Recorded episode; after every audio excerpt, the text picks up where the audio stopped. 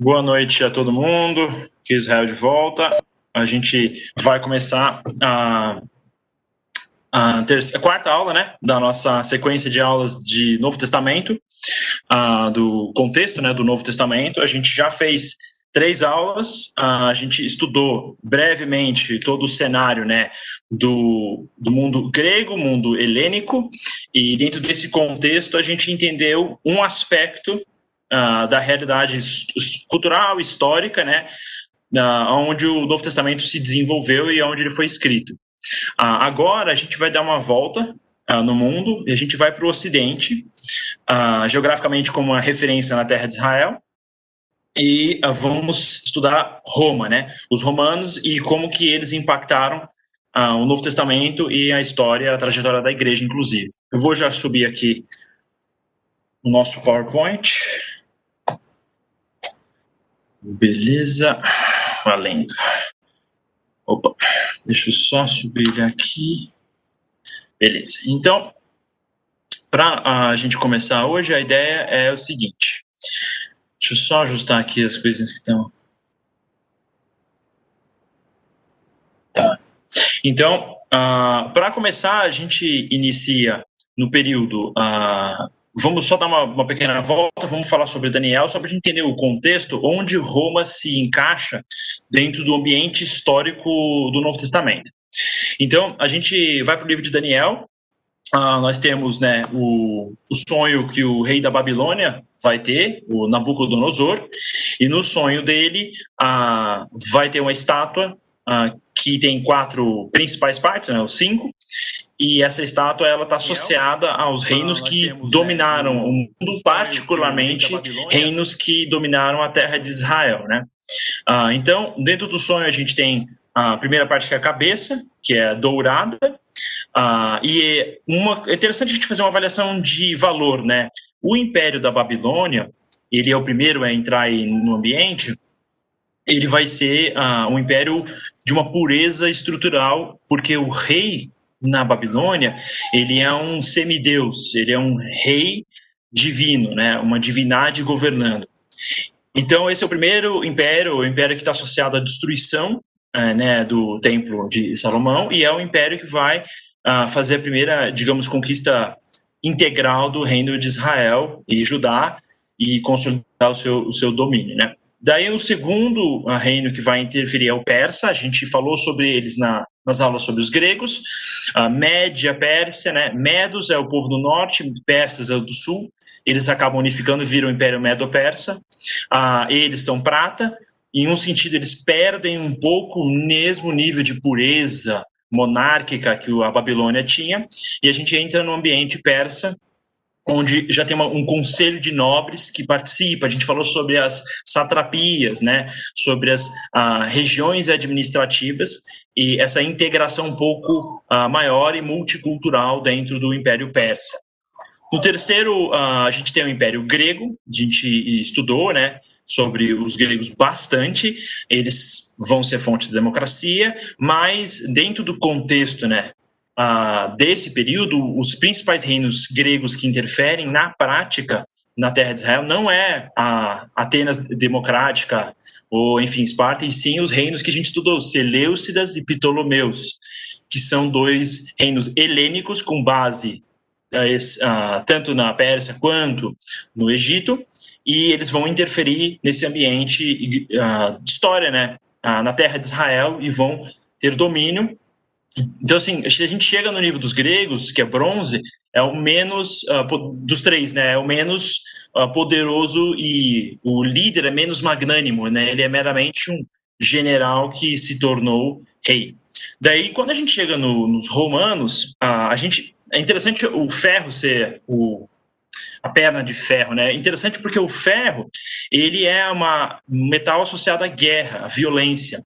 Isso é uma característica marcante dos romanos, e ao mesmo tempo, a gente, se a gente lembrar, né, Salomão podia construir o templo, Davi não podia, porque Davi usou o ferro, né? Não podia ter ferro no templo. Ah, então, essa ideia do ferro está associado à guerra, engraçado que nesse caso, ah, os romanos realmente eh, são definidos pela violência e pelo ferro, né? Uh, e no caso uh, de Roma, Roma é muito tempo, mas aqui a gente está se referindo especificamente ao Império Romano.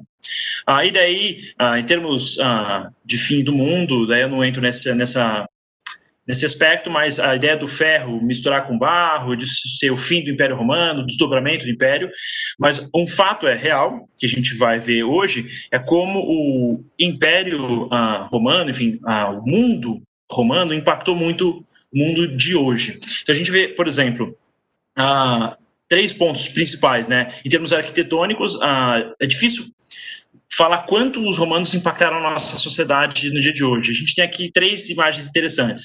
A primeira delas é em relação à arquitetura. Isso é o sede né, do governo americano, o Capitólio, onde fica a, a parte do governo uh, dos Estados Unidos. Você vê que a arquitetura deles é extremamente neoclássica uh, nas duas extremidades e em, no centro é, é, tem o domo, né? O domo é uma construção, uma invenção arquitetônica romana e ele vai estar presente em praticamente todas as catedrais na Europa, em todas as mesquitas islâmicas ah, e em vários ah, órgãos de governo, né? Esse é o nível do impacto da arquitetura romana.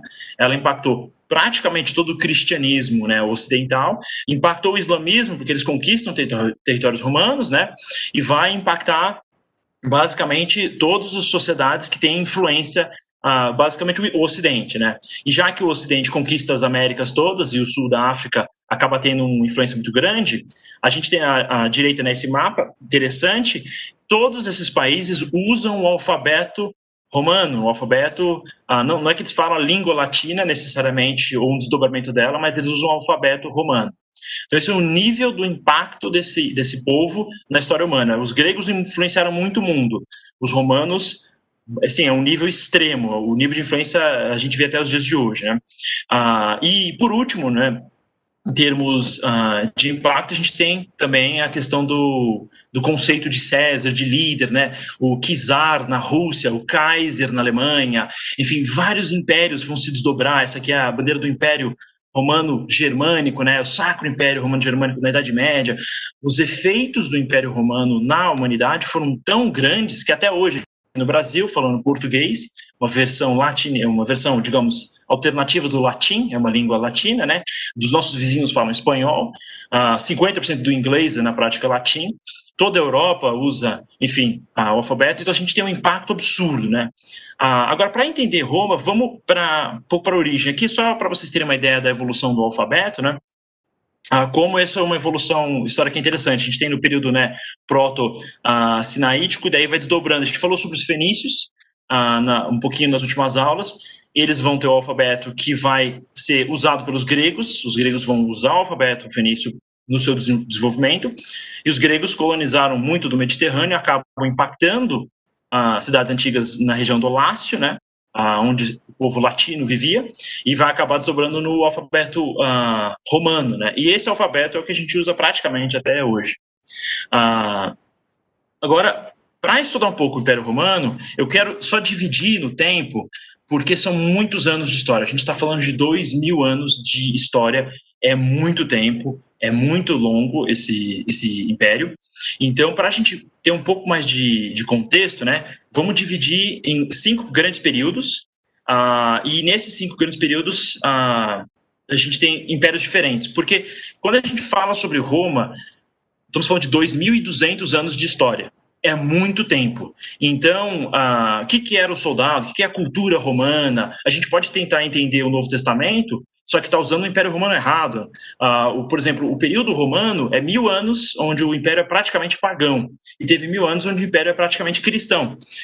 Então tem essa, essa mudança. Então, para a gente ter o time aqui, o primeiro período histórico é o Reino de Roma. É o período monárquico, é o período mais antigo, é antes de Cristo, uh, e é um período que está meio que misturado com lenda. Não tem tanta história Uh, registrada porque, por volta do ano 300, 400, teve algumas guerras. Teve uma guerra em particular que Roma perde, e os gauleses, na época, eh, na verdade, são os celtas, né?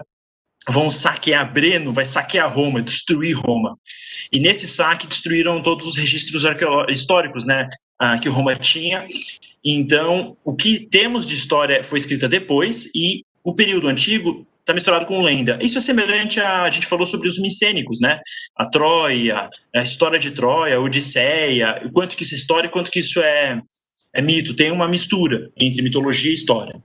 Ah, depois do período monárquico né, de Roma, a gente vai entrar na República Romana, e o período da República é o mais importante para nós, porque é um período longo, é um período onde a Roma vai se consolidar de uma pequena região, um pequeno reino, num um poder global, um poder que vai conquistar várias regiões e tem um impacto muito grande, é um crescimento absurdo, no final especificamente da República, e daí o Império Romano vai ser consolidado bem antes de Jesus uh, nascer. E daí o Império Romano, que é absurdo, o Império Romano chegou a ter mais soldados uh, no exército do que o Brasil tem hoje, para ter uma ideia.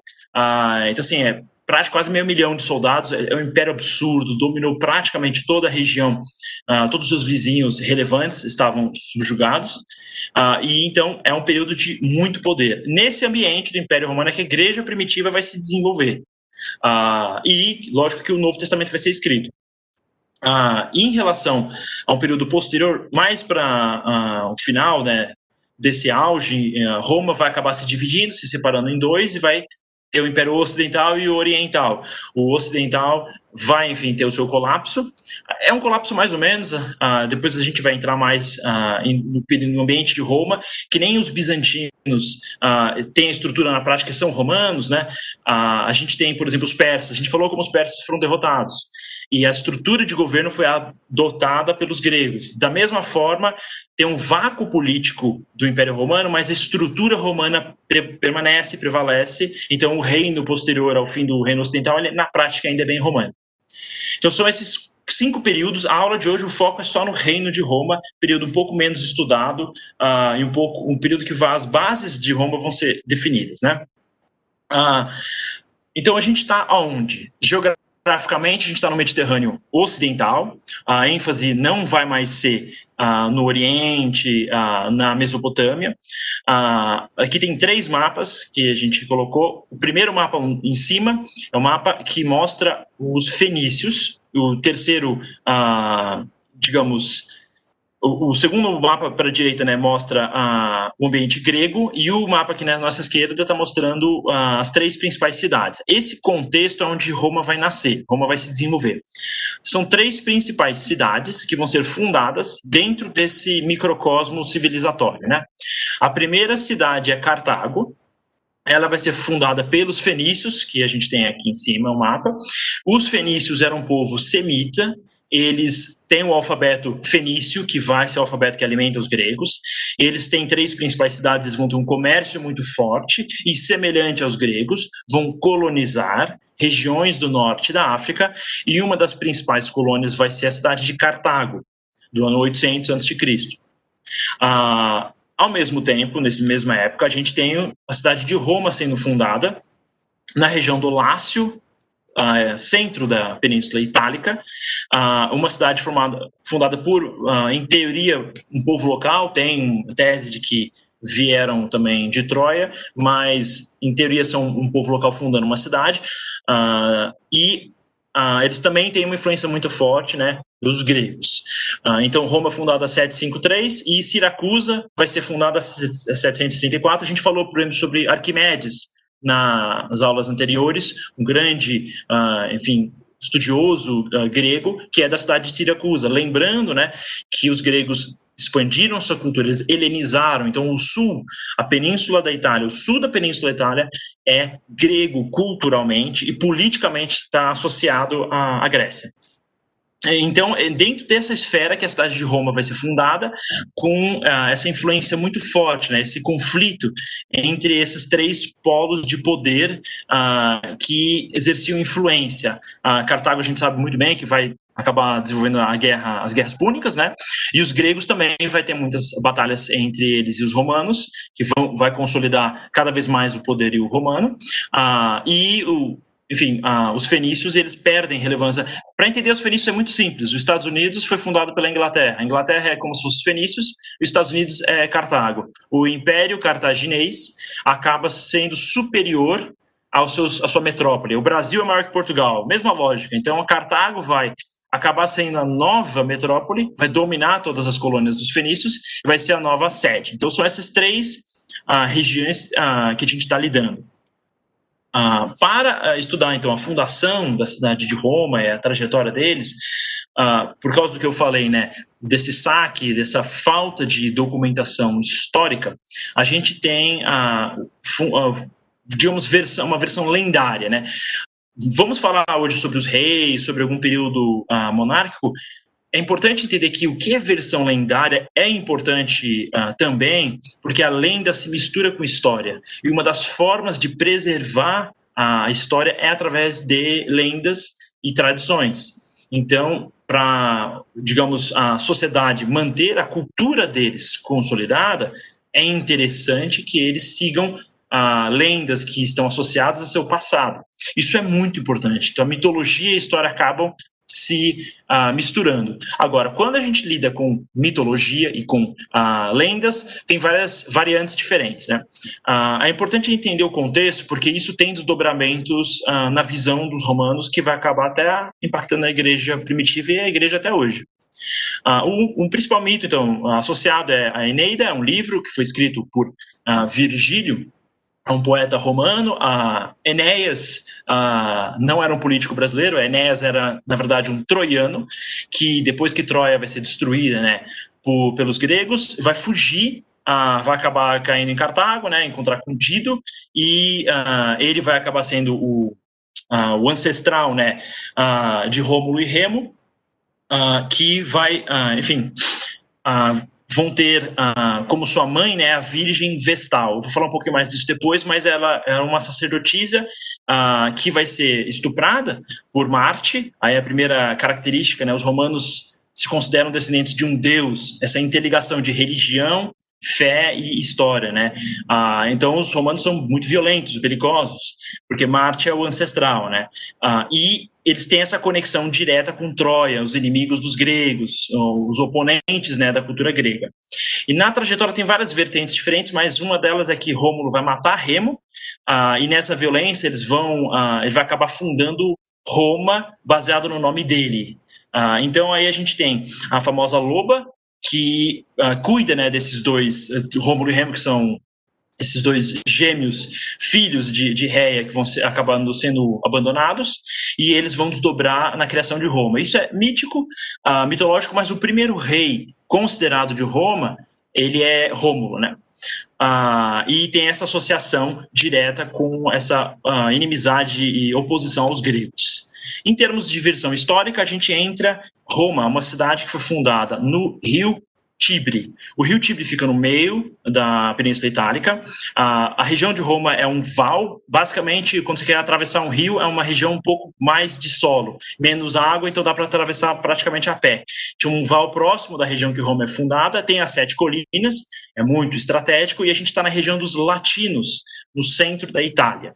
O sul da, da, da Península Itálica, que nem a gente falou, tem influência dos gregos. Siracusa fica na ilha da Sicília, mas a Campânia é o sul da Itália, basicamente está falando grego, escrevendo grego, e a cultura grega predominante, e tem comércio. Então, Roma é bem localizada, ela está num rio, próximo ao mar um rio que fica numa região que tem comércio com os gregos. E ao norte, eles têm um reino maior. A gente falou sobre a, a liga, né? A liga entre uh, dos gregos em Delos. Tem a liga da Etrúria no norte. Então, os etruscos é um reino uh, mais antigo que fica no norte e vai acabar dominando uh, e influenciando a cidade de Roma. Um pouco mais ao norte vai ter os celtas, uh, que mais ao norte são também considerados gauleses, né, da Gália, e os celtas, eles são um povo extremamente uh, antigo, que tinham uma predominância na região da Europa e vão ser meio que aniquilados praticamente pelos uh, romanos, e uh, tinha alguns povos itálicos, e um deles são os sabinos, eles são relevantes porque Roma vai pegar as esposas deles no futuro, né. aqui é um mapa para vocês terem uma ideia, à esquerda a gente tem a região de influência da sociedade da cultura celta. Uh, é importante entender isso porque os celtas eles se expandiram muito. Se você for ver no mapa, uh, tem a Gálate, a região dos Gálatas era de povoamento celta, cultura celta. Ah, não é, eles não eram gregos ou romanos que viviam na região, anteriormente à conquista de Roma, tem essa influência, ah, digamos, cultural celta também. E no segundo mapa à direita a gente vê ah, o mundo etrusco, né? Ah, esse ambiente dos etruscos, eles tinham quase que um reino, uma, uma, tinha uma aliança entre algumas cidades, eram umas 30 poucas cidades das, dos etruscos, e eles criaram um reino ao norte. Então, esse é o contexto onde Roma vai se formar. Tem um povo extremamente avançado no sul, tem um reino unificado e poderoso no norte, e tem um oponente marítimo em Cartago. Então, não é um ambiente fácil de construir uma civilização. Naturalmente, vamos ter uma civilização belicosa, violenta, ah, então, influências básicas, né? Que a gente já falou sobre a helenização, essa helenização grega influencia muitos romanos. Os etruscos vão influenciar com arquitetura, o templo de Júpiter vai ser em Roma é, a influência deles, o modelo de governo deles também vai ser influenciada, o magistrado, que é um oficial na prática, ele se submete ao, ao governo temporariamente, uh, e modelo de governo mais oligárquico, né? Vai adotar um pouco de alguns deuses uh, etruscos vão acabar sendo incluídos no panteão romano e a famosa drenagem do, da região do Fórum Romano. Então, o local onde o Fórum Romano é construído era meio que pantanoso e quem faz a drenagem são os etruscos. Então, é o início da grande engenharia romana. E toda essa região a gente está lidando com a Toscana, hoje na Itália. Então, é um reino pouco conhecido, esses etruscos, mas que eles influenciam muito o início de Roma. Ah, então, quando a gente vai formar essa cidade, vai iniciar essa civilização, a gente está falando de um povo que vai acabar dominando praticamente o mundo, e esse povo, eles têm princípios associados à sua cultura, à sua tradição, que são fundamentais a gente entender, porque a lógica do cidadão romano, a lógica que vai estar expressa até no Novo Testamento, algumas visões que a gente ah, pode ter do romano ou desse ambiente romano é muito específica. Ah, o reino, a monarquia, ela é interessante, novamente, é, mistura um pouco lenda com história, mas temos uma ideia de que nesse período está ah, se desenvolvendo um reino naquela região, com influência de povos mais poderosos na região norte, sul e no mar, e que essa monarquia vai ter algumas características. Então, eu dividi os reis com as suas principais características para a gente conseguir lembrar um pouco uh, dessa origem. Então, são sete reis. Uh, esses sete reis vão dominar Roma. Se você vê nesse mapa, um período, uma Roma pequena, uma cidadezinha, começa na região verde, vai expandir só um pouco, Uh, e depois vai chegar no auge do reino até o mar. Então é um reino bem pequeno, cheio de vizinho violento e é um período aí de história que a gente ah, tá por volta de 250 anos. Ah, o primeiro rei, então, Rômulo, não necessariamente, ah, enfim, ele está conectado com aquele Rômulo, uh, um dos gêmeos, que, enfim, tá essa fundação lendária, mas ele provavelmente existiu esse Rômulo como rei, e ele está associado à criação do lictor, que é o guarda-costas. Você quer começar a gestão de um governo, já vai na violência. Então, pressupõe-se que o líder não é um líder muito amado pelo povo, ele já vai na pancada. Então, o cônsul ou o ditador, por exemplo, que são cargos romanos, sempre tem um guarda-costa, que é esse lictor. E ah, o guarda-costas está associado à face. A face é essa peça que eu coloquei no centro, ela é um monte de pedaços de madeira uh, que está amarrado junto, mostrando união, e na união tem a força, e esse machado está associado à decapitação dos inimigos. Né? A ideia, basicamente, é um domínio por força. Então, o face vai ser retomado depois pelo fascismo, Benito Mussolini, na Itália. A ideia era que essa união vai trazer a força, a força para dominar quem está fora e quem está dentro, porque se o guarda-costa do rei ele está dentro da reunião, a ideia era de muito conflito. Então isso vai marcar a história romana daqui até o fim. Assassinato, César vai ser assassinado, vai ter um monte de César assassinado. Então muita violência. A ideia é quem quer a força tem que estar disposto a lutar. Ah, no período também de Rômulo a gente vai ter o Senado sendo criado, que é o Conselho de Sábios, que vai ter uma relevância muito boa, e a divisão, basicamente, então, quem, uh, patrícios, né, os pátres, né, que eram a casta superior, os donos de terra, os como se fossem os nobres, né, uh, que lutaram pela força e conquistaram terra, e a plebe, o, o povo. Uh, então, os, esse Senado, na prática, é uma uma transição meio que oligárquica, né? O Conselho dos Poderosos. E famoso, uh, ah, o famoso rapto das Sabinas acontece nesse período, e isso é interessante porque a Sabina é um povo muito semelhante, na verdade, aos romanos, aos latinos, né? E eles são um povo latino. E o rapto mostra como a mulher é importante na sociedade antiga, particularmente para procriar. É muito importante ter filhos. Sem filhos não tem soldado. Sem soldado não tem como conquistar a terra. Ah, e esse rapto é interessante porque Roma é mais importante do que a região dos Sabinos, e daí os pais dessas mulheres raptadas vão atacar os romanos essa pintura famosa mostra as mulheres impedindo os maridos de matarem os pais delas. Uh, esse conflito cultural. E isso tá, tem muita história antiga de rapto de mulheres em todas as culturas, nas Américas, na Ásia, isso é, é comum, da relevância das mulheres para produzirem uma civilização então, esse conflito mostra também uma atitude, a vontade dos romanos de dominarem, de uh, tomarem dos seus vizinhos o que eles queriam, uh, independente das consequências. Uh, e, ao mesmo tempo, nesse período de Rômulo, a gente vai ter a formação do cidadão romano na sua essência ideológica. É importante entender isso, porque o que, que era um romano? Ele era um homem, que era um guerreiro, primeiro, ele tem que estar disposto a matar os inimigos e conquistar a terra. Então, isso é uma característica fundamental. Segundo, ele é um fazendeiro, não existe criação, geração de recurso não associada à fazenda. Então, um general, no final do Império Romano, ele queria conquistar a terra para ter a sua, o seu latifúndio. Esse era o objetivo. O foco deles era vencer guerras e ter terra para produzir. Então, ele era um guerreiro fazendeiro e ele era um pai tem que ter uma mulher, tem que ter filho.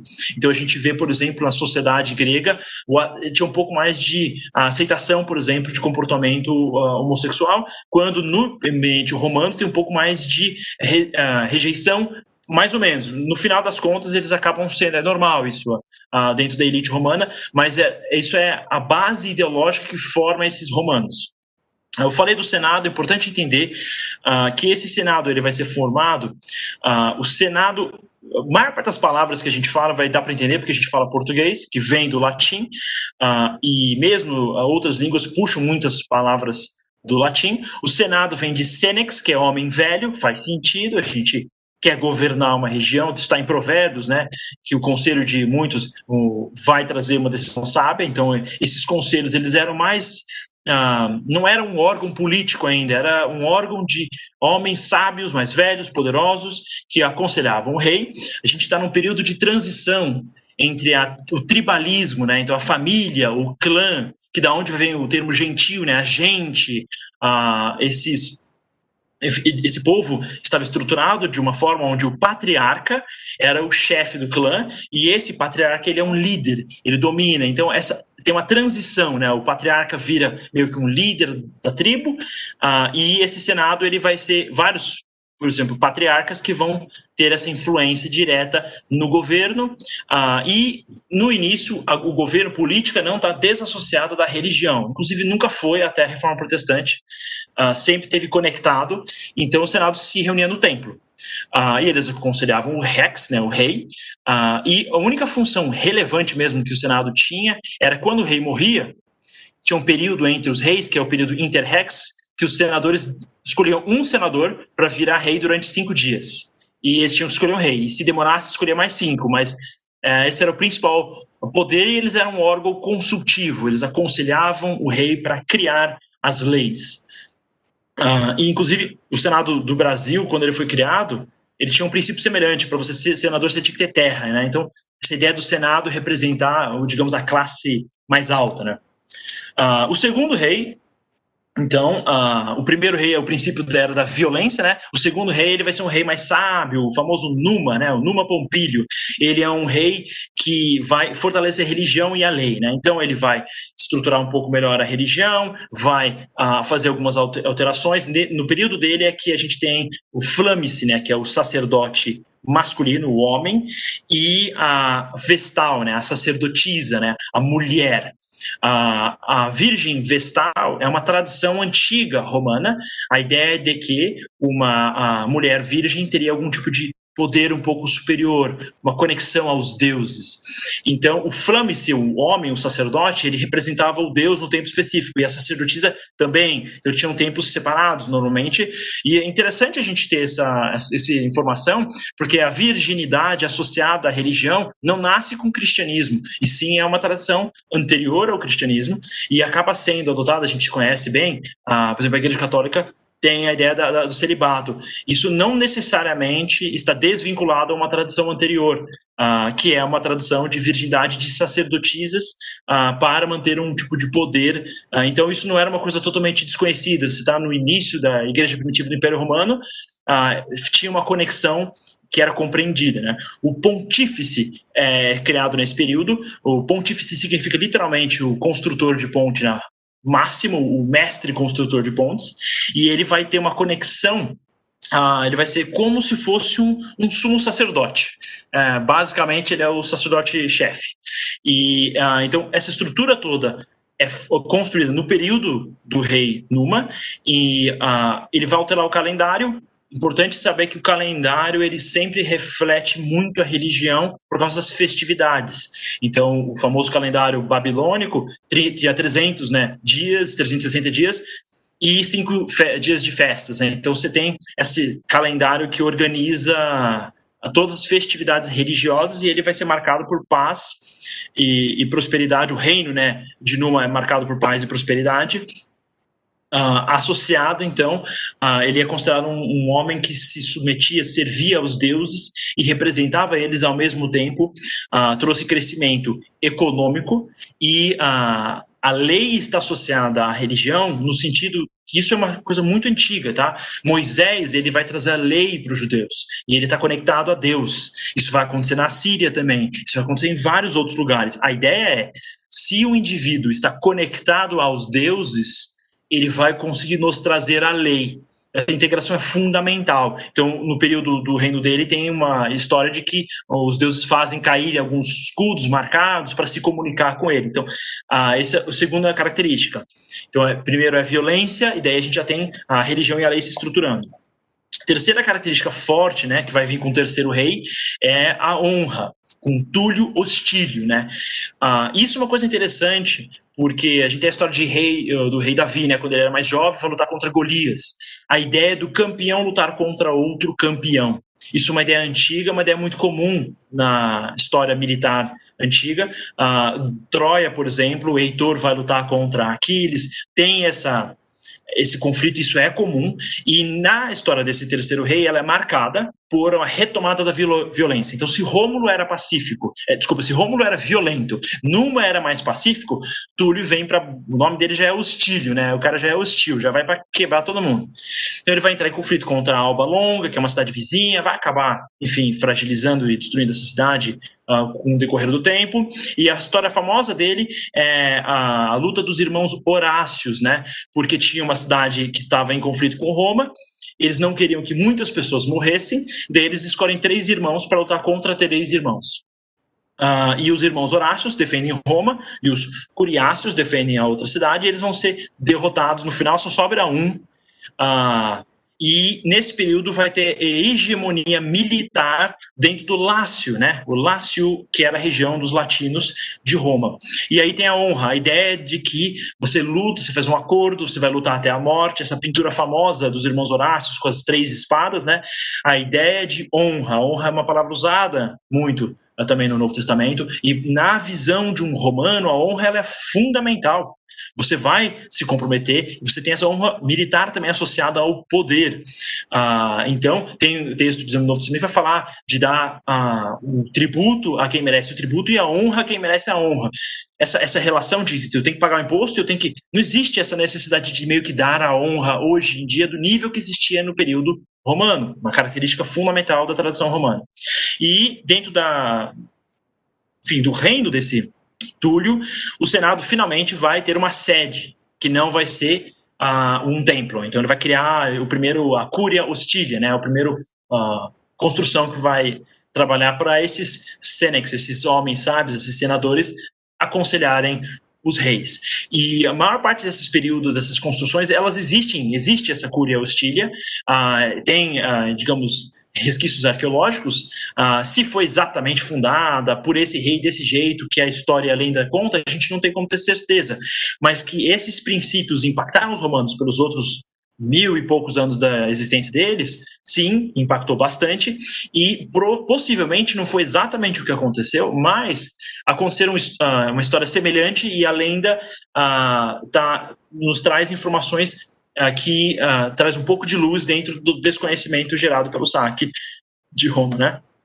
O quarto reino é interessante o quarto rei porque esse vai ser um princípio muito relevante que vai diferenciar Roma das outras cidades. A gente falou sobre Cartago, sobre Siracusa, tem vários outros, tem os etruscos, mas os romanos acreditavam que eles tinham que conquistar tudo. E essa visão de expandir, de crescer, ela era muito característica dos romanos, diferente de todos os outros povos. Por exemplo, os judeus não tinham a ideia de que eles tinham que expandir o reino de Israel. A terra prometida é a terra prometida. Ah, os egípcios vão ficar no Nilo. Ah, então, essa ideia de expandir os, a Síria quis expandir, a Babilônia quis expandir. Então, alguns povos tentaram uma expansão muito agressiva e esse reino é marcado pelo crescimento. Então, o Anco Márcio, ele vai ser neto do, do Numa, né, do primeiro, do, do segundo rei. Ele vai ser um rei também religioso pacífico. Fala, vamos parar de matar todo mundo e se a gente desenvolver um pouco mais o nosso reino, a nossa cidade e a nossa influência. Então ele vai construir a primeira ponte, né, Sublícia, que é associada a ele, pelo menos a construção dessa ponte, o início, né, a ideia de construir a engenharia romana, as pontes romanas, tem ponte até hoje que funciona e caminhão passa em cima. Então, assim, é o início de um projeto que vai acabar sendo um projeto muito relevante. Ah, o cárcere mamertino que fica em Roma, ele está associado também ao Anco e é, ele também está associado a Pedro, como se ele tivesse sido preso lá uh, durante o, uh, enfim, sua ida para Roma, porque ele vai acabar sendo martirizado em Roma, né? E o cárcere, ele originalmente pode ter sido um reservatório de água, dá inclusive para visitar ele em Roma, uh, mas ele também tem essa associação à prisão. Então, a primeira prisão, a ideia de ordem social, que vai ser o outro próximo princípio, mas começa com isso. Você só consegue crescer se uh, a gente tiver uh, os oponentes, por exemplo, presos. Né?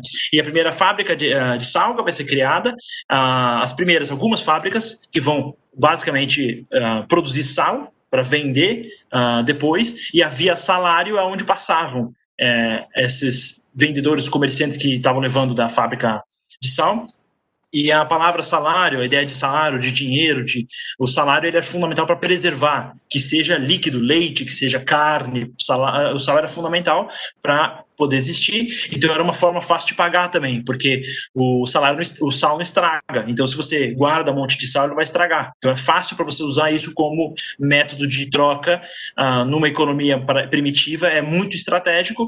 E a palavra salário no português até hoje está associada a essa tradução milenar. Uh, outra coisa que o rei fez é a construção do porto de Ostia. Para quem quer essa imagem que a gente tem aqui, é no finalzinho do rio, uh, uh, quando ele sai né, da região central de Roma, o, fica uma hora de carro hoje em dia, mas essa saída ele vai fundar o porto, e esse porto tem até hoje uma ruína gigantesca, é a terceira maior ruína romana, e é um porto muito importante, porque ele vai uh, ser a transição desse período romano de um pouco mais de isolamento, vamos expandir, a gente vai conquistar um porto, criar um porto, vamos expandir, ter comércio marítimo com as ilhas de Sardenha, Córcega, vamos começar a ter um pouco mais de integração Uh, regional uh, e ele vai fazer expansão via aliança. A gente já falou sobre o, o Estado cliente, né? Uh, na aula anterior, existia também a cidade que se submetia semelhante à liga, né? A liga de Delos, as cidades gregas se juntam. Então, nesse ambiente, ele vai se expandir, só que a proeminência é da cidade de Roma. Então, você quer se tornar aliado, sócio de Roma nesse projeto, você se submete a ela, a gente faz um acordo, então ele vai começar a expandir, vai praticamente dobrar o reino romano naquele período. No quinto reino, a gente vai ter um princípio fundamental, que é o princípio da, do entretenimento, vai marcar a história romana até vai marcar até os dias de hoje a sociedade a ideia né o, o pão e circo né. O circo vai ser criado pelo Tarquínio Prisco Uh, ele vai ser o primeiro rei etrusca. A gente falou sobre os etruscos. Quem são esses etruscos? É um outro povo, uma outra língua. Eles ficam ao norte, na Toscana, são muito poderosos e eles influenciam muito Roma. E historicamente, essa versão lendária não vai, enfim, deixar isso muito claro, mas historicamente é muito provável que nesse período os, os etruscos dominam na prática Roma uh, e toda a região romana. É como se Roma fosse um cliente-estado desse grande reino etrusco. Então, o fato do rei ser etrusco tem essa, essa conexão, né? Ah, os reis anteriores eram do, do laço, eram lá, romanos ou sabinos, né? Ah, e esse, essa expansão desse rei etrusco vai trazer com ele um pouco da cultura etrusca também, e vai ah, o circo máximo vai ser ah, criado por ele nesse período, ou pelo menos o circo vai ser desenvolvido nesse período. Essa imagem de Roma é um pouco mais no futuro, o Coliseu já está construído, então isso é depois de Cristo.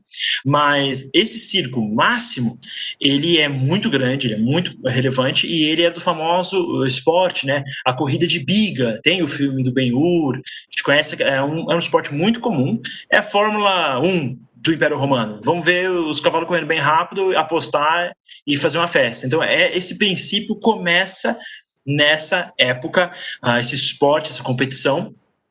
Uh, e dentro dessa transição, dessa expansão, influência etrusca, o Senado vai ser ampliado também, a região de influência Roma, de Roma expande também, o Senado vai ter vários senadores etruscos entrando, essa integração cultural, e não tem como desvincular a festa, festival de religião uh, e os jogos integram. Então, uh, se uh, você não vou entrar nesse assunto agora, mas se a gente estuda um pouco o que é uma festividade, um uma, uma festival romano, como que eles se desenvolveram, e você vê qualquer parada, qualquer festival hoje em dia no mundo ocidental, é, é cômico como eles são ah, semelhantes e parecidos e como a gente copiou o modelo romano para fazer essas festividades, independente de religião, mesmo depois tem uma integração na forma, no jeito que eles faziam as coisas.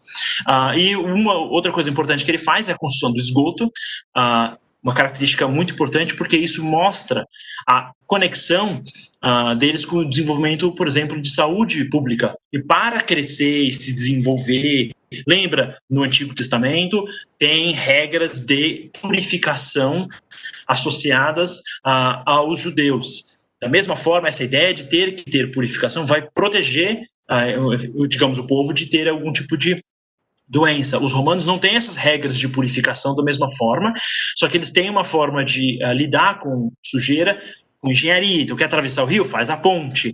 Ah, quer ali, tirar sujeira? Faz o esgoto. Né? A solução romana é construir. Os romanos são famosos por lutar, deu errado? Faz de novo, até dar certo. Esse pragmatismo. Ah, então, as pessoas estão tão frustradas com a falta de, digamos, qualidade de vida, entretenimento. Vamos assistir um pouco de hipódromo, vamos se divertir. Ah, são soluções práticas para ter o seu objetivo alcançado ah, o quanto antes. Esse é o objetivo objetivo. Então, o sexto rei, a gente já passou então desses princípios. Vamos para ordem e autoridade, que é um princípio fundamental, a gente mencionou ele no quarto princípio. Ordem, porque isso vai ser uma característica definitiva dos romanos até o reino medieval bizantino. Mas sim, isso é muito forte. O Sérvio Túlio, ele vai reformar o governo e ele vai fazer o primeiro censo registrado na história. Então, o, o primeiro censo que tem um registro oficial. Não que não foram feitos outros censos, com certeza foi feito. Diz que o primeiro grupo de caçadores fez um censo para ver quantos caras estavam lá caçando. Uh, então não é assim, você vai caçar a volta com três a menos, deu ruim. Então não é que é a primeira vez que o ser humano contou pessoas, não é isso. Até porque o exército sempre tinha que ser contado. Mas a ideia desse censo era uma ferramenta administrativa. Então ele é um censo que foi feito e ele foi feito para conseguir entender um pouco melhor quem estava sendo governado. E o censo ele vai impactar a história até o dia de hoje. Todos os países desenvolvidos, todos os países hoje fazem censos. Isso vai acabar se tornando um, um comportamento comum uh, em todos os povos, mas isso vem dos romanos, a ideia de organizar, de contar as pessoas. No censo você tinha, você contava, não é só contar as pessoas, mas é, tem uma ideia de patrimônio, tem uma ideia do seu dever tributário, do seu dever militar, do seu poder econômico. Então você, uh, digamos, organiza as informações necessárias para gerir esse, esse essa cidade na época. Isso que é interessante, o censo ele começa antes de ser um grande império romano. Só que só foi se tornar um império porque existiam esses princípios de organização que tinham sido estabelecidos anteriormente. Uma das uh, características, se você vai contar e organizar as coisas, se você quer preservar elas, então ele vai construir um muro em volta de Roma. Vamos preservar, vamos organizar, então vou demonstrar autoridade. Você está desse lado do muro, você está sujeito à referência de autoridade, que é o serve, que é o rei. A reforma militar é interessante porque ela vai fazer uma divisão entre os assíduos hoje. O que é o assíduo? É a suididade, fazer bem feito, né? O assíduo, ele era o soldado com terra. Então ele era um soldado, ele tinha terra, ele pagava imposto, ele é aquele homem, eu falei, lembra, o homem ideal, ele é casado, ele tem, vai procriar, vai ter filho, ele vai lutar e defender matar os inimigos, conquistar território, proteger o território conquistado, e ele precisa ser fazendeiro produtivo para pagar imposto. O imposto era muito mais alimento do que qualquer outra coisa.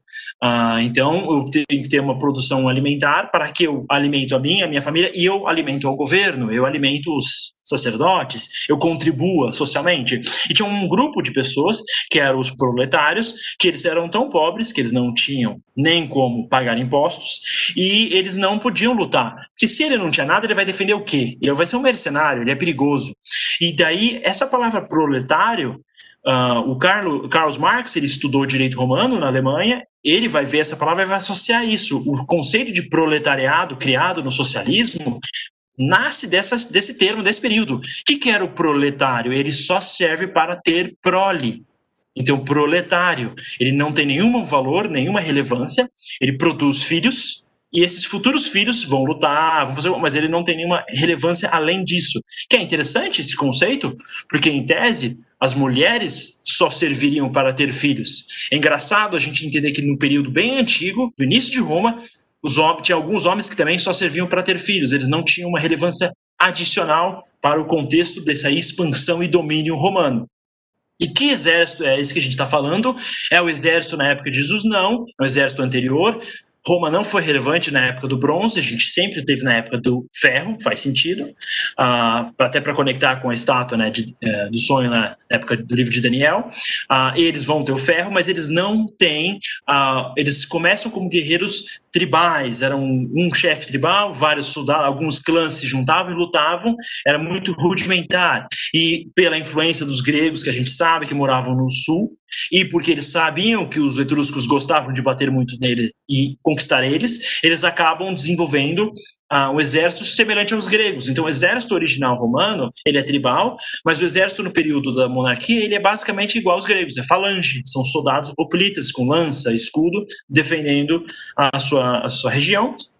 E tem o, o Senado, já tinha sido criado, a Assembleia vai ser criada nesse período, e a Assembleia ela é basicamente um segundo órgão, ela foi criada por gestões um pouco menores, uh, e ela demonstra a diferença da, da, desigualdade econômica. Então, os ricos e poderosos têm muito mais uh, voto e posição e definição, eles têm outro nível de influência.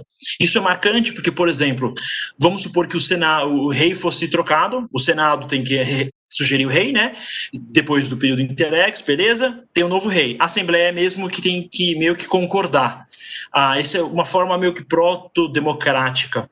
Ah, inclusive, nesse sentido, ah, os Estados Unidos, que tem muita arquitetura, por exemplo, de origem romana, eles fizeram isso de propósito porque a, os Estados Unidos ele queria ser contra a Europa, ele queria ser contra o, o, feudalismo, a monarquia, essa tradição europeia. Então eles não queriam construções que conectavam com feudalismo medieval europeu. Então eles vão construir ah, baseado nos gregos e nos romanos. A inspiração ideológica que tanto a Grécia e Roma tiveram nos Estados Unidos é muito, muito, muito forte. Ah, então é, é, a ideia de, da democracia grega. Então tem duas grandes experiências, duas grandes experiências com democracia no mundo ah, antigo que são muito marcantes. A primeira é a democracia, democracia, né, o governo do povo feito na Grécia especificamente com Atenas, e tem a República que vai ser romana e que ela vai começar a se desenvolver na monarquia. E qual é a melhor forma de desenvolver a democracia é você ter um governo horrível. E agora sim, a gente vai chegar na reta final, o último rei, e o rei que vai conectar com o princípio da liberdade E isso é uma característica marcante, porque Cartago não vai ter isso, etruscos não vão ter isso, celtas não vão ter isso, uh, e os gregos vão ter isso, mas eles vão. A gente já estudou a história, sabe que eles acabam perdendo relevância pela guerra do Peloponeso e viram o Império Macedônico. Na prática, a liberdade vai ser valorizada quando Tarquino o Soberbo vira o sétimo e último rei da cidade de Roma. Tarquino, ele é um cara muito zoado. Ele vai ser um rei marcado por violência, assassinato, terror para manter o poder. Ele basicamente ele vai completar aquele templo de Júpiter, porque é o etrusco, né? Ah, é o templo de Júpiter que eu falei que tem arquitetura etrusca. Até hoje marcou, né? Tem as ruínas em Roma. Ah, historicamente, a gente pode ah, associar isso ao final do período da influência de monarquia etrusca, de governo etrusco dentro da região de Roma. Nessa época, Roma é pequeno, os etruscos são um reino maior. Então, faz sentido eles estarem sujeitos e eles quererem essa liberdade. Ah, ele vai ser extremamente corrupto e a corrupção dele vai atingir, ah, chegar ao ápice, né? quando o filho dele, um dos filhos dele, sexto, né, vai estuprar Lucrécia, que é famosa essa pintura, é, tem várias pinturas, é o marco do fim, né, do, da monarquia romano, fim da invasão etrusca, do domínio etrusco, ah, é um absurdo, é o um máximo de corrupção. A Lava Jato aqui ia se divertir nesse período, era bem, bem complicado. Ah, e a ideia é que o filho do, do rei ele vai estuprar uma nobre, uma pessoa de uma família dos patrícios, uma pessoa rica, importante, que não poderia estar sujeita a uma coisa dessas. Que absurdo. E ela fica tão escandalizada que ela mesma se mata. E isso vai gerar uma revolta, vão depor esse rei e vão aparecer o Lúcio Júnior Brutus, que era parente do Lucrécia, parente, na verdade, do rei também, ele era parente geral, uh, e eles vão fundar a república que vai ser uma nova forma de governar. Esse Brutus, inclusive, ele é ancestral do Brutus que assassina Júlio César, né? Importante ter essa conexão. Uh, todos os grupos civilizatórios, eles escolhem ancestrais míticos, né? Uh, isso é comum.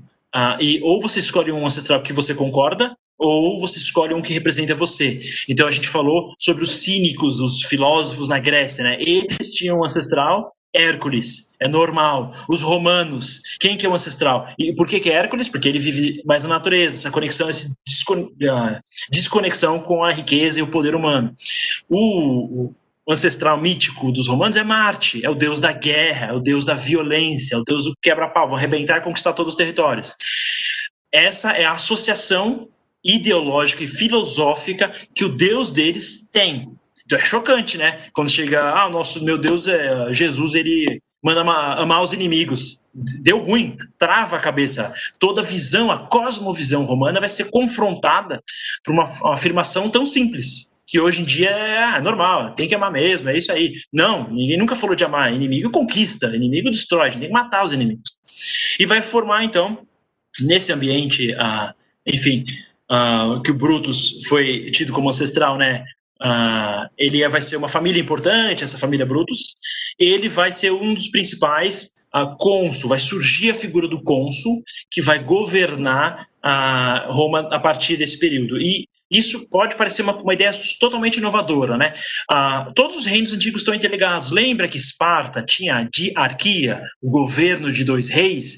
A ideia é basicamente a monarquia é o melhor modelo de governo no mundo, se você tem um rei perfeito. Se Jesus for o rei, o reino do final dos tempos chegar, ótimo, maravilha, show. Se o rei é uma pessoa, uh, ele tem problema. Parece que todo mundo vai concordar que o ser humano uh, tem problemas e ele vai uh, estar propício a fazer bobagem. Por causa disso, esse período enfim, de domínio, de reino, vai prejudicar as pessoas. Então, surge a ideia de você ter dois. Um vai avaliar o que o outro está fazendo e vai tentar equilibrar um pouco mais o ambiente. Parece ser uma boa ideia.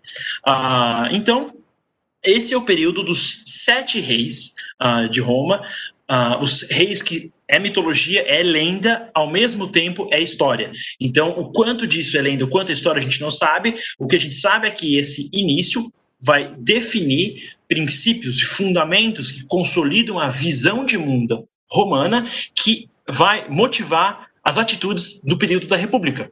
Então só tem como entender o, nascimento da República se a gente entende essa é, influência negativa dos etruscos, esses reis que fizeram coisas boas e ruins. Então tem esse processo. Os primeiros seis reis é muito positivo e o sétimo é ruim, para justificar a república. Uh, então a ideia é um pouco essa. Quando a gente entra, então, uh, mais para a reta final da, da aula, uh, eu quero falar sobre só alguns pontos que são importantes a gente entender. Um dos pontos é, é o direito romano. Gente falou sobre o primeiro uh, uh, o segundo rei, né, o, Numa, que vai trazer uh, a questão da religião um pouco mais estruturada e vai ter influência direta uh, nas leis. Só que as leis ainda não tinham sido estabelecidas, as famosas uh, 12 tábuas, né, as leis vão ser depois, por volta do ano 400 que vão ser estabelecidas essas leis.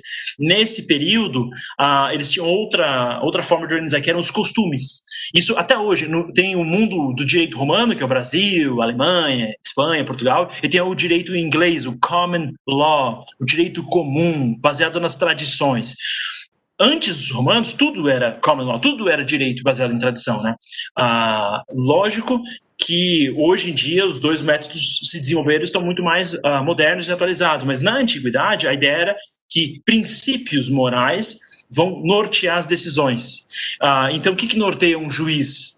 Sabedoria, Salomão vai decidir qual mãe vai ficar com o filho no, do texto bíblico, baseado em sabedoria. Então, esses princípios norteadores do juiz, do uh, legislador, que é a mesma figura, quem faz e aplica a lei, uh, quais eram? A, fide, a fé, fides, pietà, uh, piedade, religio, religião, religar, a, a, disciplina constante, a virtus e dignatus. Isso representa os princípios. Então, por exemplo, a fé, a piedade, o ato de ser uma pessoa piedosa conectada aos deuses. Religio é, é basicamente religião, religare. O homem está desconectado, desligado de Deus, se conecta ao Wi-Fi, conectou com Deus, religare. A disciplina, quem não é disciplinado, quem não se controla, é imprestável, você tem que se controlar, você tem que ter a disciplina pessoal constante, a perseverança, permanecer do mesmo comportamento, a virtude e a dignidade. Esses princípios norteiam. Então, se um indivíduo ele não foi piedoso, a gente pode mandar ele se matar. Isso aconteceu, lembra? Sócrates, ele tem que se matar porque ele não respeitava os deuses. Isso norteava o processo de decisão, a lei, a lei era aplicada assim. Então, o Senado, por exemplo, ele vai ser fruto desse período e ele vai começar a organizar um pouco de leis. A ideia era, não é suficiente só essa, esses princípios. Por quê? Porque às vezes você vai ter um problema, esse problema não vai ser resolvido só com princípio. Já que ele não vai ser resolvido só com princípio, a gente vai criar uma regra, vai escrever, vai legislar, vão começar a trabalhar em regras uh, que especificam o que pode e não pode fazer. Uh, então isso é muito interessante. E quem que participa desse processo de criação da regra?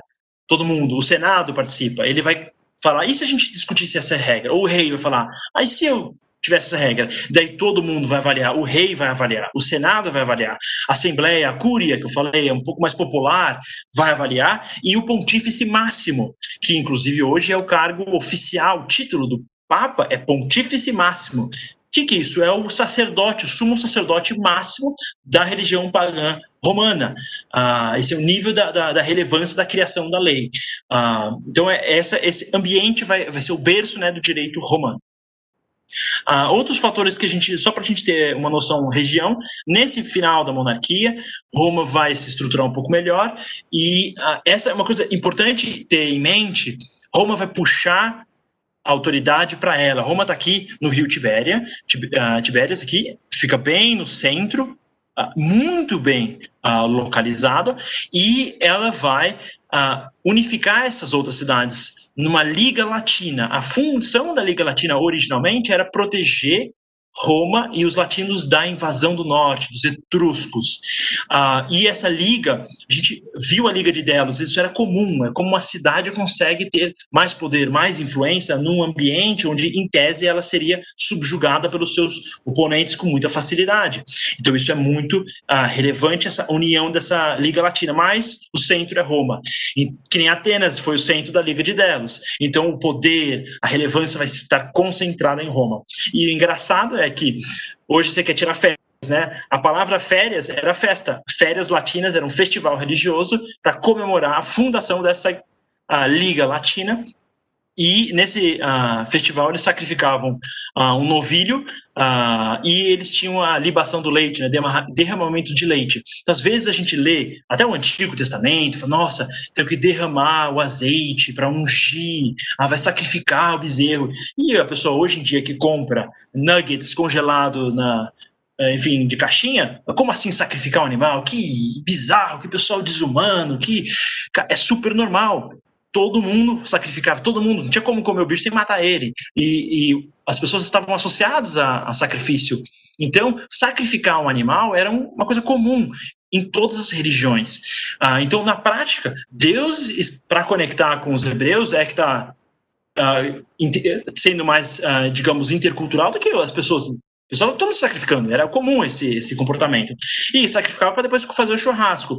Então, é importante ter esse conceito, porque quando fala, por exemplo, no Novo Testamento sobre comer carne, uh, sacrificar, por exemplo, a carne pode estar impura, porque ela, além dela ser de porco, que é impuro, porque é contra a lei mosaica, ela também pode ser impura, porque ela foi sacrificada e dedicada a um deus pagão numa festividade que tinha toda hora. Era super comum todo mês, ó, bora fazer aquele churrasco do, do, capeta, era comum esse, esse comportamento. Então, esse é o ambiente onde a, o, o, mundo romano se desenvolve, né? E, inclusive, o culto, a palavra culto, vem da palavra cultus em latim, da ideia de você fazer uma, um pequeno ritual, né? Uh, religioso, e esse ritual ele pode ser tanto público como privado. E isso vai ser importante porque o sacerdote da família é o pai, e o sacerdote da comunidade é o sacerdote geral, e o sacerdote do povo é o pontífice, pontífice máximo. Então você tem sacerdotes em graus diferentes de influência, essa integração da religião. Isso é, eu sei que é bastante informação, mas a gente pensando nesses princípios, vai, outras coisas vão fazer mais sentido.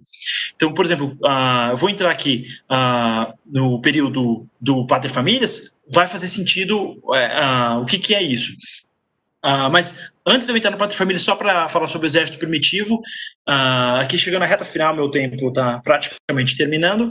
Uh, qual que é a questão do Exército Primitivo que a gente tem que lembrar? A primeira dela é que o Império Romano, no auge dele, tem quase meio milhão de soldados, ele é global, ele é multicultural e ele vai dominar o planeta praticamente. Esse é um, esse é um nível de império, esse é um nível de exército. Nesse período todo, a gente está um período mais antigo, uh, onde outras características vão ser observadas, né? Uh, essas moedas Uh, essas moedas aqui na direita vão mostrar, né, em cima uma armadura típica. Você vê o capacete oplita, é um capacete basicamente de estilo corinto, claramente a influência dos gregos. E embaixo você vê um soldado uh, cavalgando. Esse, essas moedas são do período, uh, são posteriores, mas elas são uh, associadas ao período monárquico, né? E quais são os, os, soldados que existiam nesse ambiente, né? O, o exército romano vai mudar bastante. Uh, então, vão ter três grandes períodos, né? E outros depois, mas o primeiro período é esse. Então, como que funcionava o exército? Basicamente, você tinha o classes, que era uma, o soldado armado, eles eram soldados que tinham valor social, tinham propriedade, tinham dinheiro, tinham como lutar, e eles estão representando a comunidade. Basicamente, a gente falou sobre democracia antes, né? Pensa que você tem um condomínio, um prédio, e todos os homens que têm um apartamento têm a obrigação de se armar e defender o condomínio se ele for atacado. É essa a ideia. Então, é, esses caras têm mais recursos, então eles mesmos vão se armar, eles compra um escudo, eles têm a sua armadura, sua espada, a sua, sua, sua, lança. Esses são os soldados que vão formar a falange, os 6 mil soldados originais do início, digamos, a primeira legião romana. Desse tem o infraclasse, que pelo próprio nome infra, né, são inferiores, né, e eles são soldados sem armaduras. Porque dentro desse condomínio tem um, o dono do apartamento, mas tem outros caras no apartamento, que eles podem não ter tanto dinheiro, mas eles podem lutar também. Então você vai ter o Velites, é, esses soldados eram sem armadura. São soldados que vão arremessar lança, arremessar pedra. A gente, por exemplo, leu na época de Davi, né, Davi vai jogar pedra na cabeça de Golias se a gente não estuda um pouco história, fica estranho isso, né? Nossa, que, um, que nossa, Davi realmente, o cara foi para uma guerra sem nenhuma arma. Não era verdade. O que, a, na verdade, Davi usa é, que é basicamente um estilingue antigo, era um tipo de arma que existia e tinham soldados que eram esses velhos que usavam esse tipo de armamento. Era armamento mais rudimentar, mas uma pedrada na cabeça dá para pelo menos derrubar o cara. Daí você vai lá e corta a cabeça dele. Então, era um tipo de soldado menos relevante, mas eles compõem 2.400 soldados.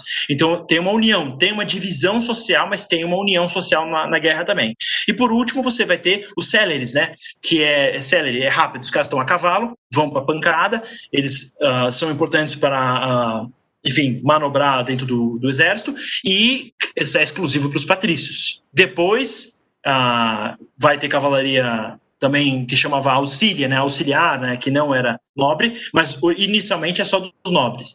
Isso é comum, né? Na Idade Média sempre cavalaria estar sobre um cavalo é uma função de quem consegue comprar um cavalo. Então tem uma questão de classe social aí é mais, mais elevado do que só ser um cidadão rico com fazenda, era um nível maior, era um nível de nobre, era um cidadão muito relevante, e depois o equities, né, que de onde vai vir o equino, né, o equities vai ser o nível máximo, né, de relevância uh, econômica e social. E quando Roma vira militarizada, que Roma vai acabar virando um estado ultramilitarizado, uh, esses uh, indivíduos né, vão todos serem militares. Todos os grandes nobres e líderes políticos, na, no final, são militares. Uh, e então, esse exército é menor, é o, é o, digamos, o início de Roma, mas ele vai refletir a estrutura social romana, mesmo que ele esteja limitado pela população. Ele é a forma, ele é o molde. E a partir desse molde, vai se ampliar um exército e vai se conquistar toda a região. Ah, e outra questão que é importante é falar sobre o dever do cidadão, né? Por quê? Porque esse não é um exército profissional. Isso só acontece depois. Roma vai ter um exército profissional. Isso vai dar ruim. Mas o exército original de Roma, ele é o exército onde os integrantes são nativos, são locais, são romanos, estão defendendo. Então, quando esses exércitos se tornam ofensivos, tem aspectos econômicos da necessidade de conquistar e de o que for conquistado ser distribuído para os romanos. E isso é, muito importante a gente entender, porque até se você vai para o Antigo Testamento e vê que Deus proíbe, né, que o povo judeu pega né, os espólios da guerra e tem que destruir tudo que eles conquistam, por quê? Porque a principal motivação de guerra é o conquistar uma fazenda para eu ter amanhã.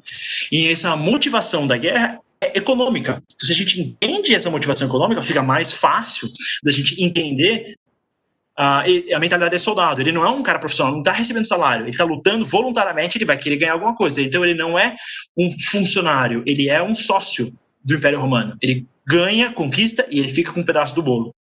Uh, então, Uh, deixa eu ver aqui. O último é. Faltam mais três slides. Então, para finalizar aqui a, a, aula, são mais só mais três slides, uh, para a gente entender a questão de temporalidade. A gente falou do final do Império Romano, do, da monarquia romana, vai ser no ano 509 uh, a.C. O último rei, né, o soberbo, né, um cara bem uh, complicado, ele vai gerar a reação disso, que é a República. Né? Na aula que vem a gente vai falar um pouco melhor sobre a República, vai explicar uh, o desdobramento dela, ela é muito relevante, mas a República ela vem da palavra do latim, é res pública romana, né? A coisa pública do romano, a ideia de público, de coletivo, isso aqui é nosso, a gente distribui, o governo é nosso. Então, quando o Senado vai abolir né, a monarquia, algum um grupo de enfim, líderes vai tentar criar uma monarquia. Vai rolar uma luta lá, eles vão fracassar e o Senado vai, digamos, a República vai prevalecer.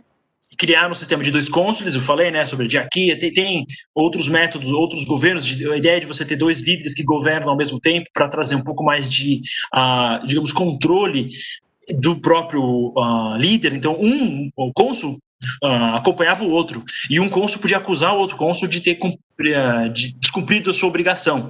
E nessa forma ser punido. Né? Então tinha uma forma de controlar. Só que é um cargo eletivo. Da mesma forma, o rei, na prática, era escolhido pelos senadores. O rei era meio que eleito, mas quando você é eleito para 38 anos, Putin que o diga, né? Ser eleito por 30 anos, daí é eleição mais ou menos. O cônsul não, tinha período, ele podia ficar um período limitado. No caso, no começo era um ano, e então um cônsul vai supervisionar o seu outro, o outro cônsul, e ele detinha o poder de império.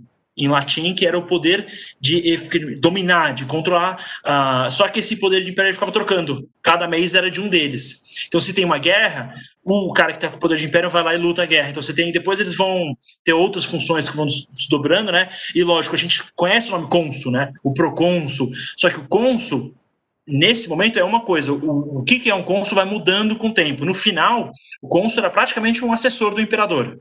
Então muda um pouco a função, mas nasce o cônsul nasce como um, um semi-rei que tem uma, um mandato anual e é dois reis. Então, esse cargo vai ser restrito aos patrícios até o ano 367, mostrando que o primeiro período da República vai ser uh, praticamente o domínio dos patrícios, quase que uma oligarquia, né?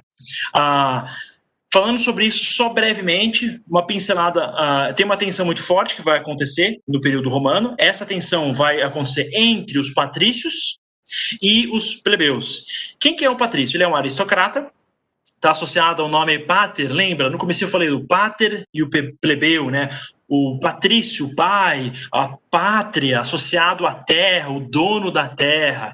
Ah, inclusive, a mesma raiz de patrício é de pagão, né, de terra, associado à terra. O paganismo, a religião da terra, de longe, do interior. E a urbe, a cidade, tem o cristianismo, na, ideia do cristianismo primitivo, né?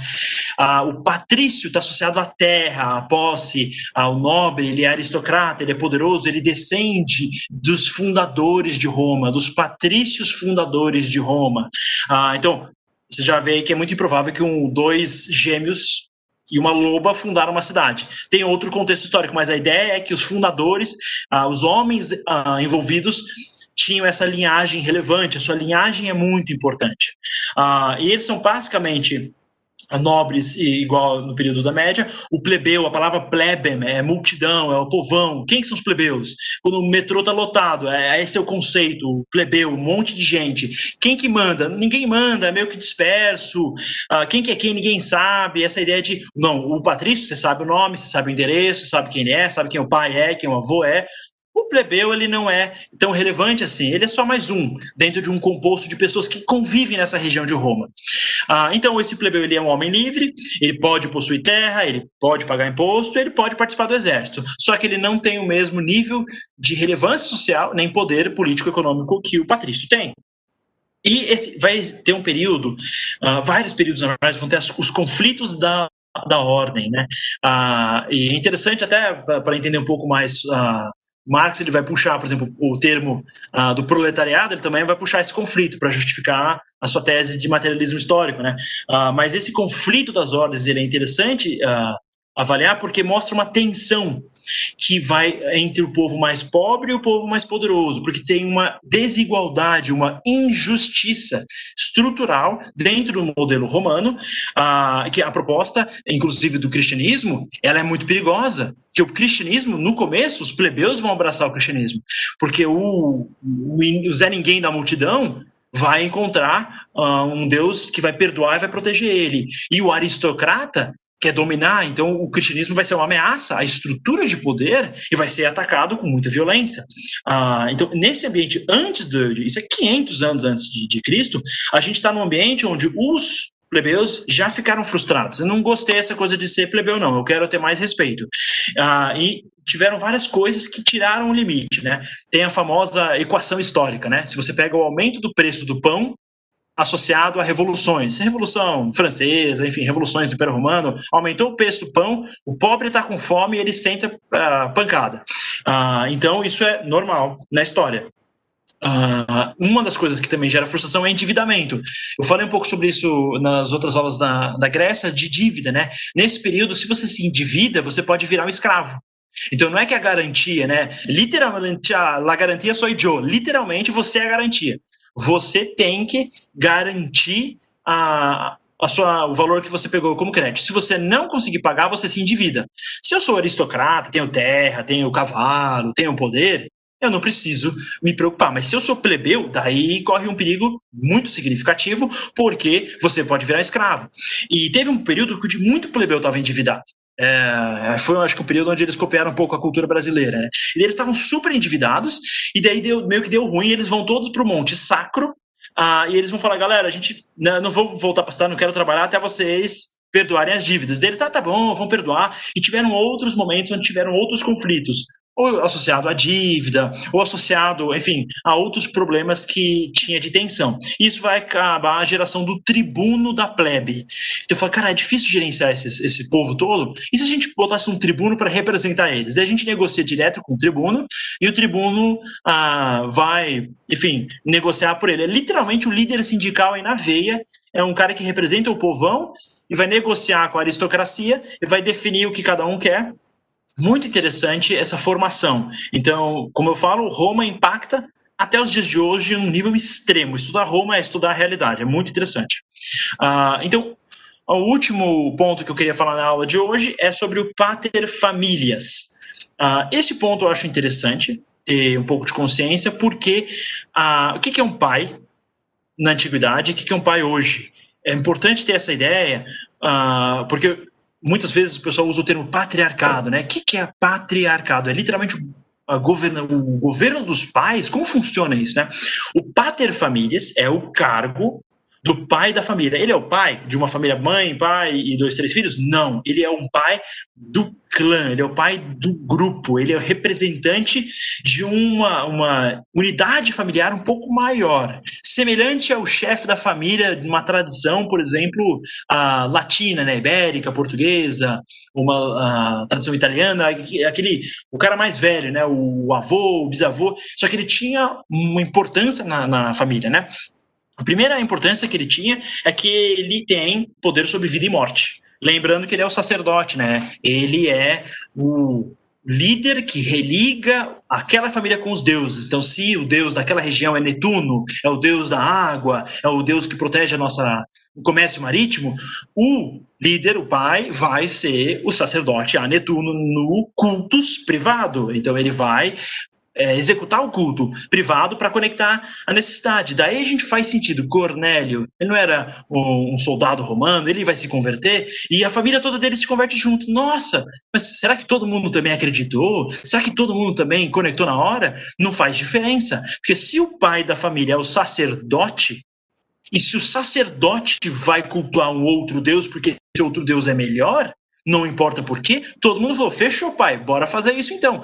Não tem espaço para discussão. É que nem se o pastor da igreja muda de religião. Dá ruim. Você, se a galera segue o pastor e não a, a, vai, vai ter cisão. Então, assim, é normal. A ideia é que o pater famílias, ele era o líder, ele tinha, ele era o representante sacerdote da religião. Se o pater se, uh, se converte, muda de fé, toda a família vai mudar também. Então é normal para um leitor do período do Novo Testamento ver, caramba, é, o Cornélio se converteu a família dele toda. Hoje em dia a pessoa fala, nossa, mas todo mundo concordou? E por que que não importa se todo mundo concorda? Porque o Pater Famílias tem poder sobre a vida e morte de todo mundo da família, especificamente dos filhos. Ah, o, o pai pode mandar matar o filho, mandar matar a filha. Ah, tem casos extremos. Se a filha, por exemplo, de um, de um uh, pater famílias cometer adultério, no casamento dela, ele tem direito de matar ela, mandar matar ela. Lógico, esse poder foi reduzindo com o crescimento do Império Romano, e na prática ele fica um poder meio que pro forma, vira só cultura, perde eficácia, né? Uh, mas, por exemplo, um pai poderia vender o filho para escravidão. Mas e se o filho sair de escravidão? Ele volta para o poder do pai. E se ele vender de novo? Pode ser salvo de novo. Então, o pai pode vender o próprio filho como um escravo até três vezes. A partir da terceira vez, não, daí é muita, daí não pode, daí é mancada, né? Esse é o nível de eh, visão, né, a mentalidade que a gente está lidando. Uh, e uh, o que, que, é filho? Né? Ah, filho é o filho biológico? Não, pode ser filho adotado, pode ser um agregado, pode ser um, uma pessoa, um homem mais jovem da família. Todo mundo daquela unidade mais ampla familiar está sujeito a, ao rei. O próprio Sérvio Túlio, que era um dos sete reis de Roma, ele foi servo primeiro dentro de uma família e daí ele vai virar rei, vai virar monarca. Então ele ser servo, ser escravo, inclusive falar, ah, por que, que tem escravidão na Bíblia? Na prática, ser escravo você quase que se equipara a outros membros de uma família muito poderosa. Inclusive, poderia ser muito vantajoso ser escravo em Roma ou ser submetido a uma família poderosa, de patrícios. Ah, então, é essa que é a questão. o pai pode permitir e proibir o casamento, ah, enfim, ele é o representante legal, é como se fosse o procurador, ele representa a família. Então, na prática, o cidadão romano efetivo, ah, completo, é só o pater familias. O resto, tudo é um cidadão inferior, né? Ah, no sentido que eles não têm 100% dos direitos. Só que ele tem direito, pater famílias tem muito direito. Então, ah, isso é uma coisa interessante, porque se a gente pensa em, no apóstolo Paulo, quando ele vai ser preso lá injustamente, ele fala: peraí, peraí, vocês me prenderam justamente, agora vocês vão mandar eu sair? Não, não, não. E a lei, e a regra? Eu tenho direitos caramba, se o romano tinha, dever de lutar, de conquistar terra, ele era relevante, então ele também tem direitos, tem que respeitar esses direitos. Então, o contexto onde a gente está lidando ah, é um contexto onde o, o homem, ah, dentro da, do ambiente romano, que é cidadão romano, ele realmente é um, um, indivíduo relevante na sociedade, num nível diferente do que a gente tem hoje. Então, essa é uma diferença muito ah, importante para a gente entender. Mas eu acho que eu estou na reta final. A, acho que acabou aqui o, o nosso tempo. Deixa eu só abrir aqui agora o, o que eu abro isso aqui agora. Abrir o chat. Hoje não tive nenhuma pergunta. Deixa eu ver aqui. Ah, pera, tive sim. É, acho que eu não tive nenhuma, eu só tive comentários. Então, já que não teve nenhuma pergunta, eu acho que eu vou encerrar a aula agora. Porque é isso aí, né? Aqui. Bom, acho que é isso. Ah, não estou conseguindo mexer no painel aqui, está travando.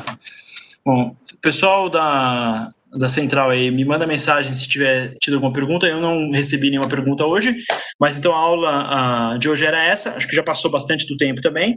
Uh, basicamente, a ideia de hoje era dar uma introdução ao Império Romano uma introdução ao desenvolvimento da história de, Roma, particularmente com o período da monarquia. Então a gente mudou de região, a gente já estudou Grécia, a gente já estudou, enfim, a helenização. Então agora a gente vai estudar uh, basicamente o período romano. Essa aula foi da monarquia, a próxima aula a gente vai estudar sobre a república e a gente vai aprofundar um pouco mais nesse ambiente uh, criado pela civilização romana, latina, que acaba desdobrando, influenciando bastante a, a história a, da igreja primitiva e é o contexto a, onde o Novo Testamento vai acontecer e ser escrito. então, nos vemos na próxima aula. Muito obrigado pela participação de todos. Deus abençoe.